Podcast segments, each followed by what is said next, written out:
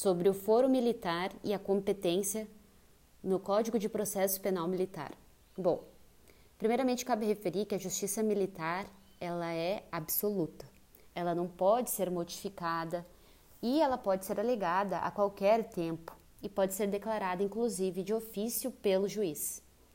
O foro militar ele é especial, salvo os crimes que são dolosos contra a vida praticados contra civil. Nesse caso, o inquérito policial militar será encaminhado à justiça comum. O foro militar, ele se aplica aos militares, aos militares da reserva e reservistas convocados, os oficiais e praças militares estaduais, quando incorporados às Forças Armadas. A Justiça Militar, basicamente, se divide em Justiça Militar da União e Justiça Militar Estadual. A Justiça Militar da União, através das auditorias federais, e a Justiça Militar. Não, voltando. A Justiça Militar da União, ela se divide em Justiça Militar Federal. Ai, Deus, eu tô falando tudo errado. A Justiça Militar se divide em Justiça Militar da União e Justiça Militar Estadual, tá? A primeira instância da Justiça Militar da União é são as auditorias federais. E a segunda instância da Justiça Militar da União é o Superior Tribunal Militar. De outro lado, na Justiça Militar Estadual, a primeira instância são as auditorias estaduais e a segunda instância são os tribunais de justiça comum ou tribunais de justiça militares, é, como no caso de Minas Gerais, São Paulo e Rio Grande do Sul.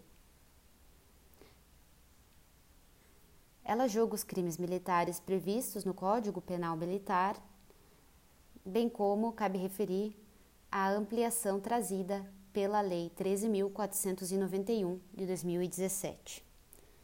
A Justiça Militar da União julga os civis e os militares.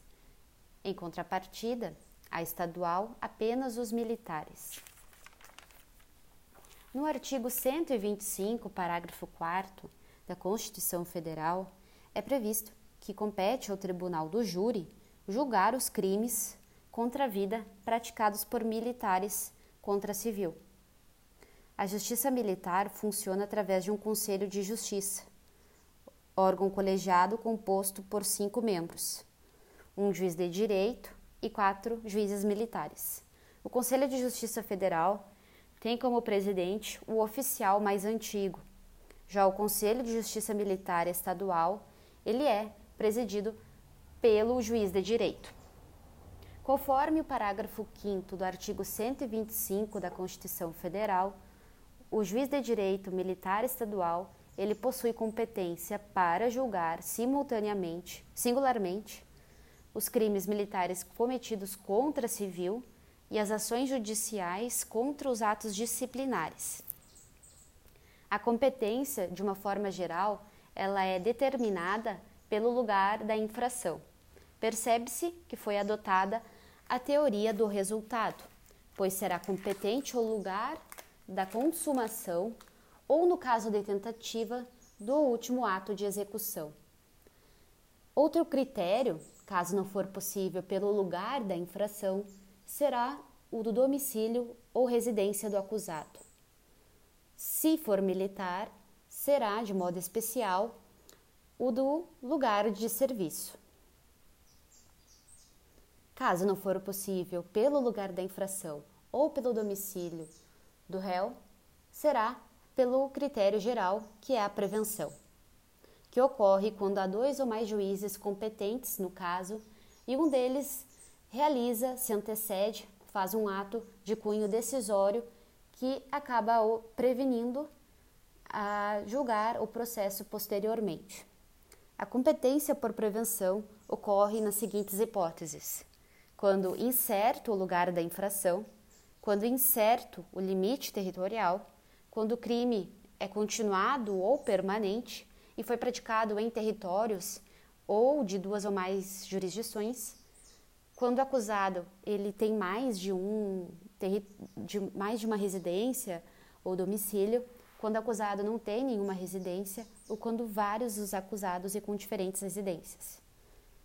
Então, é, a prevenção ocorre quando é incerto o lugar da infração, incerto o limite territorial, no crime continuado e permanente praticado em território de duas ou mais jurisdições, quando o acusado tem mais de uma residência, quando não tiver nenhuma residência, ou vários acusados com diferentes residências. Quando na sede da circunscrição houver mais de uma auditoria com a mesma competência, essa se fixará pela distribuição ou pela especialização. O Código de Processo Penal Militar prevê a prerrogativa de foro conforme o cargo ou a função. Por exemplo, o Superior Tribunal Militar é competente para julgar os oficiais generais das Forças Armadas. Há também as regras de conexão e continência, que são as mesmas do processo penal comum. Basicamente, a conexão e a continência, elas têm a finalidade de reunir os processos ou seja, junta os processos, esse é o efeito da continência e conexão, evitando-se assim decisões contraditórias e promovendo uma duração razoável do processo. Não se aplica a continência a conexão nos casos em que é necessária e obrigatória a cisão dos processos.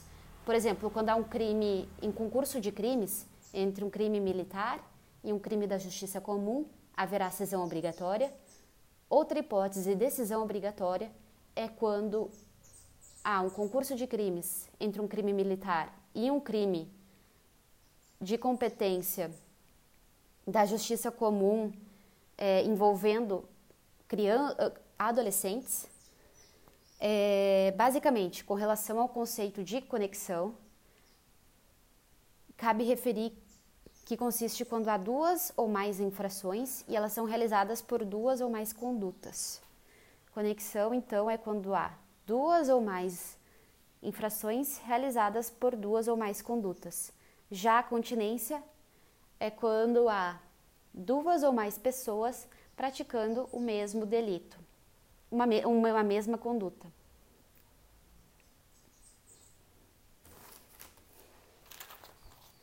Existe a conexão que ela é subjetiva, existe a conexão que ela é objetiva e a conexão que ela é probatória. A subjetiva pode ser por, por simultaneidade, concursal e por reciprocidade. A objetiva para facilitar ou ocultar outra infração. Exemplo, mata o oficial de guarda para roubar o armamento. Já a probatória quando a prova de uma infração influir em outra, exemplo, furto e crime de receptação. Quanto à continência, essa se divide em cumulação subjetiva e cumulação objetiva. A cumulação subjetiva ocorre no concurso de pessoas, quando duas ou mais pessoas forem acusadas pelo mesmo crime. Já a acumulação objetiva ocorre nos casos de erro na execução e resultado diverso do pretendido. É prorrogada a competência do juízo prevalente para o julgamento de crimes, que antes das regras de conexão ou continência não era de sua competência. Então, é prorrogada a competência do juiz prevalente para o julgamento de crimes que antes das regras de conexão ou continência não lhe era, não lhe era competente. Para saber qual que é o juiz competente para processar e julgar os crimes de conexão ou continência, Código de Processo Penal Militar ele estabelece alguns critérios. No caso da jurisdição mais especializada, no caso da jurisdição com a pena mais grave, se de mesma gravidade, aquela em que há o maior número de infrações, e por fim, pelo critério da prevenção ou no concurso de jurisdições de diversas categorias, a de maior graduação.